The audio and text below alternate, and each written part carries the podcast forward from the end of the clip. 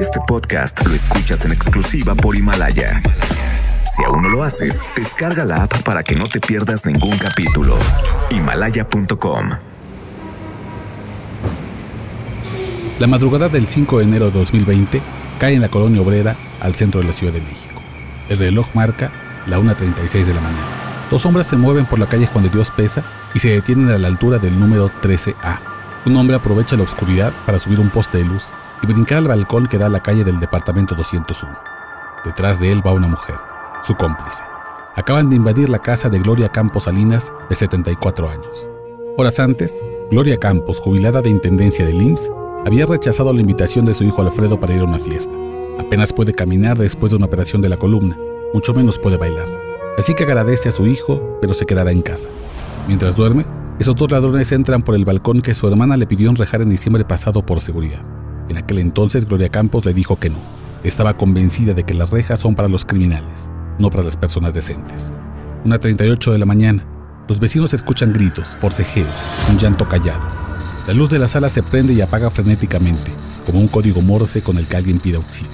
Cuando los condóminos descubren que algo muy malo sucede en el departamento 201, quieren derribar la puerta, pero los ladrones la han cerrado por dentro. Un vecino sale del edificio, corre a la calle y alcanza a ver a esas dos sombras brincar desde el balcón y huir entre los autos estacionados. Entonces llama a la policía. En menos de 10 minutos, el robo se convirtió en homicidio. Gloria Campos fue asesinada brutalmente se aprovecharon de sus 74 años y de su dificultad para caminar para robarle sus joyas y abrirle la cabeza a golpes. La golpiza fue tan despiadada que la abuela de 11 nietos y madre de 5 hijos yace en el piso con el ojo reventado a causa de las patadas. Su está anegado de sangre. Algunas calles más adelante, tras una breve persecución, la policía detiene a esas dos sombras que el vecino testigo señaló como responsables del crimen. Tres pruebas parecen sellar el destino de los detenidos, José Alberto N., y Rosaura E.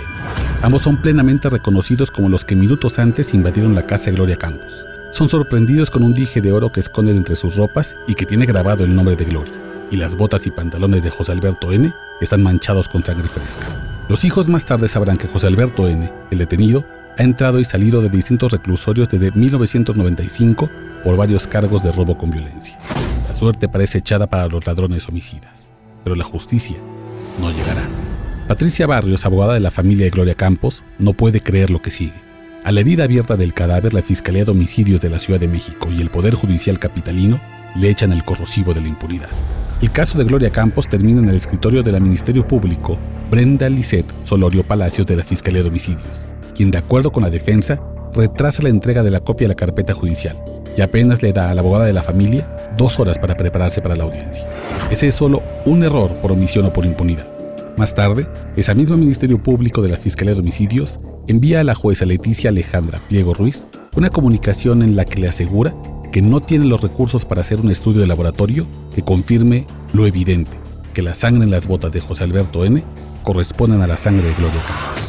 La jueza Pliego Ruiz, en lugar de ordenar que se hiciera el estudio, acepta la falta de recursos como un elemento que termina por beneficiar al exconvicto acusado. Y como los agentes de investigación del caso escribieron en su reporte que lo que había en las botas del acusado eran manchas rojas y no manchas de sangre, la jueza remata que con esa redacción imprecisa, esas manchas incluso podrían tratarse de pintura o de cualquier otra cosa que no fuera parte del cuerpo de Gloria Campos. Y así, contra toda lógica, el 10 de enero de 2020 a las 12.30 horas, la jueza le da a los dos principales sospechosos del asesinato de la abuelita la libertad inmediata. Ese mismo día, Ernestina Godoy, antes procuradora y hoy nueva fiscal de la ciudad, da su primer discurso desde la nueva Fiscalía General de la Ciudad de México. Pide confianza y garantiza justicia. Pero del otro lado del televisor, los nietos de Gloria Campos rezan el rosario con el coraje atrapado en el corazón. Hoy la familia de Gloria Campos está destrozada. No solo han perdido a su madre y a su abuela, sino que no ven por dónde la justicia les llegue. Afuera del departamento 201 queda una veladora. Solo les queda confiar en la justicia divina, porque la terrenal, la de las autoridades, saben que no llegará. Este podcast lo escuchas en exclusiva por Himalaya. Si aún no lo haces, descarga la app para que no te pierdas ningún capítulo. Himalaya.com